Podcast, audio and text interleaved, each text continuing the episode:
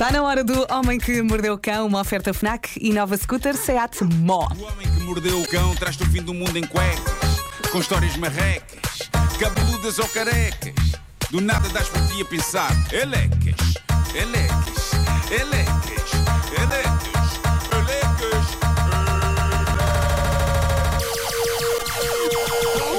O homem que mordeu o cão traz-te o fim do mundo em cuecas, elecas. O homem que mordeu o cão traz-te o fim do mundo em cuecas. Título deste episódio: Uma história de amor tão épica que não vai ser um folheto colado no vidro que irá destruir. Vamos ter love. aqui duas. Primeiro é o folheto. Primeiro é o folheto. Eu não sei se isto é uma vergonha ou se foi uma espetacular jogada de marketing, mas penso que é capaz de ficar mesmo entre a vergonha e a estupidez. Isto passou-se em Kent, na Inglaterra. O proprietário de uma lavagem de carros, sabe qual é o nome do senhor? Diz. Dino António. Sabe que é português? Dino O António. homem tem uma lavagem Ai, de na em volta. Kent. Dino António.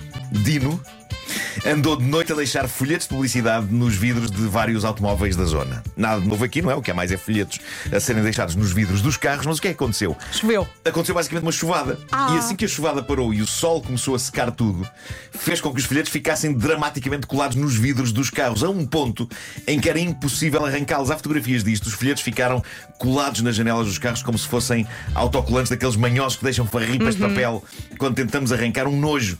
Portanto, de repente, há centenas de donos de carros a debater-se com uma situação. Têm a janela do carro suja. Onde ir? Espera, o folheto que está a fechar o meu vidro está a dizer lavagem de carros wash and shiny. E foi desta forma que o dono da Wash and Shiny, Dino António, teve uma enchente de clientes nesse dia e nos dias que se seguiram, várias pessoas a recorrer à lavagem de automóveis Wash and Shiny para conseguir tirar do para-brisas o folheto da lavagem de automóveis Wash and Shiny. O universo pensou, o Dino merece. Vou Agora, dar aqui No um entanto, o jeitinho. Dino, está o o Dino está dividido.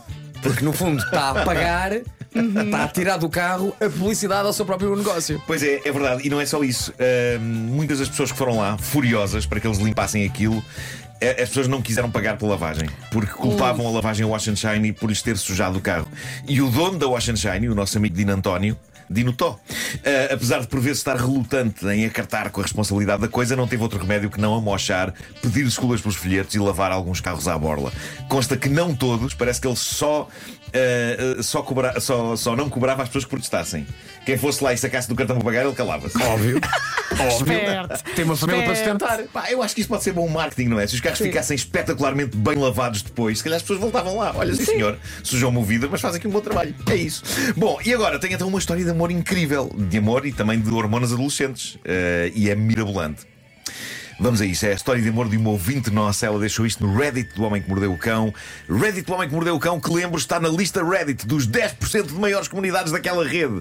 É o Reddit que diz, não sou eu. Eu fiquei espantado. Mas vejam só o que conta a nossa ouvinte, que no Reddit tem o nome Wonderful Art 16. Diz ela, na adolescência tive grandes paixonetas, mas nunca conseguia chamar a atenção do rapaz que gostava. Eu era mega fã de todos os livros e filmes Crepúsculo. E ela escreve I know, classic. E nunca falhava nenhum lançamento do novo livro ou novo DVD da série. Claramente há aqui o chamado Generation Gap, não é? Porque quando os livros e os filmes da série Crepúsculo saíram, eu estava quase a ser pai. Parece que foi ontem e esta nossa ouvinte diz classic. Clássico para mim é o ET! Não É o sejas, quão idoso eu sou. não sejas agressivo. Sim. Não, não estou a ser, eu adoro esta ouvinte. Mas eh, eh, e, e adoro saber que temos ouvintes para quem a juventude foi há 15 dias. Eh, Clássico. Clássico. Clássico. Diz ela: houve um lançamento ao qual fui sozinha, à FNAC do Colombo, porque a minha melhor amiga não podia ir comigo nesse dia. Mas não seria por isso que eu deixaria de ir. Estava eu pacatamente sozinha na FNAC, ela põe pacatamente em caps. É Portanto, é mesmo É um fã. ouvinte, é uma ouvinte hardcore disto, é fã. Estava eu pacatamente sozinha na FNAC quando vejo um rapaz que não parava de olhar para mim e que estava num grupo de amigos. Passado algum tempo, vem uma rapariga do tal grupo ter comigo e diz: O meu amigo ali gostava de pedir o teu número, ou algo do género. Diz ela: Eu era bola para a frente, do género Why not? Dei o meu amigo, dei o meu, dei o meu amigo, dei o meu número, dei o meu número, a rapariga apresentou-nos e seguimos caminho. Pá, eu na minha juventude só podia sonhar que coisas corressem com esta fluidez. Calhar vocês não, porque vocês são pessoas bonitas, pessoas confiantes. Oh, Marco. Vera e Vasco. Bom, ah, Não comecei vou a negar, trocar... Marco, não vou negar. Ok. Tivemos os nossos momentos mais Comecei, corajosos. diz ela, a trocar montes de SMS com um rapaz, mas ele era 9-1. Então peguei num outro telemóvel mais antigo que tinha em casa e fui comprar um cartão SIM para ser mais barato trocar mensagens com alguém que não era da minha rede. E passei a andar com dois telemóveis, que era bastante banal na altura. Lembram-se quando se pagava X por cada SMS se não fossem da nossa rede? Já sou um dinossauro, diz ela. Não, não, minha querida, eu sou um dinossauro. Você, querido ouvinte, é um bichinho querido, mas ainda longe da extinção. Não, ouvir o Marco dizer minha querida é muito bom. Sim, sim.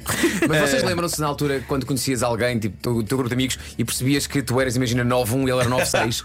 Ei, és Ei, 96, pois é, meu. pois é, E depois é havia um é. muito maluco que era 93. sim. É E agora como é que vamos falar? É verdade. Aliás, Bom, Marco, eh, nós somos do tempo em que era, era 0931, É verdade. é, 0936 Isso é e é- 0933. Isso é que é ser dinossauro. Então não é!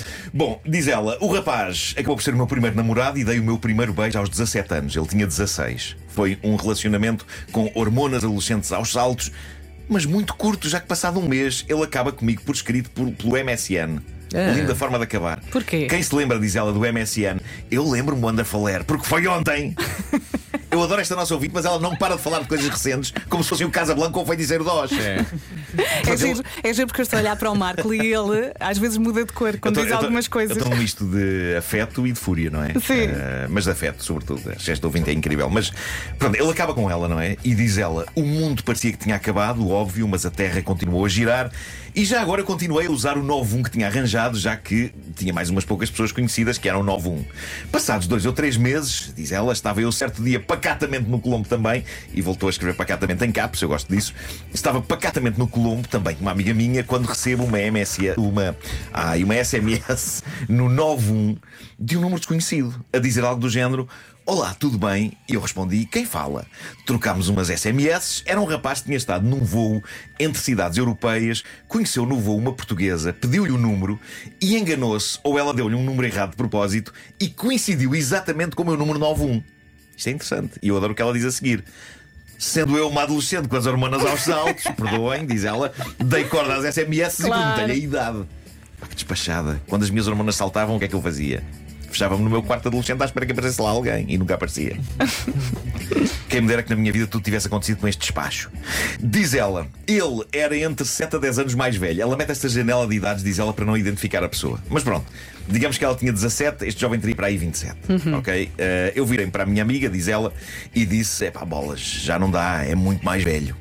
Mesmo assim, a conversa foi dando por SMS e, entretanto, ele pediu para falarmos pelo chat do MSN e eu aceitei. Mas espera aí, deixa eu lá, só voltar um bocadinho atrás. Sim. Portanto, ela não faz ideia que é um rapaz. Não. Sim. Nunca ouviu na vida, Sim. mas fica triste porque ele é muito mais velho. Repara, não sabe quem é. Sim, sim, sim, mas sim, é ainda não pá, vi, não. se calhar não vou lá. Ela só vê Não, é? oportunidades. não é muito mais velho. Mas ele pode ser um assassino. Até pode ser. No entanto, calma, é muito mais velho. Não vou É lá. verdade.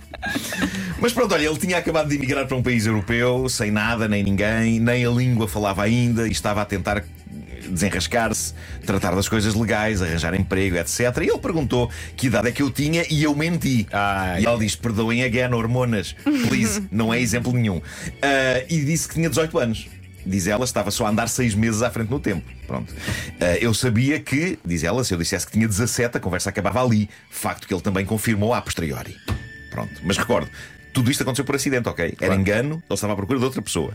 Não sei explicar porquê, diz a nossa ouvinte, mas a conversa e as nossas personalidades clicaram na perfeição, apesar da diferença de idades, e falávamos praticamente todos os dias por escrito pelo chat. Eu ainda vivia na altura num ambiente familiar com violência doméstica, física e psicológica. Ele tinha tido uma infância ainda pior do que a minha e era também por isso que ele se estava a aventurar como imigrante. Pronto, eles encontraram um ombro um no outro, isto é incrível. Passado um mês e pouco de falarmos só por escrito, ele escreve a dizer que está apaixonado por mim e pela minha personalidade. Reparem, só por escrito.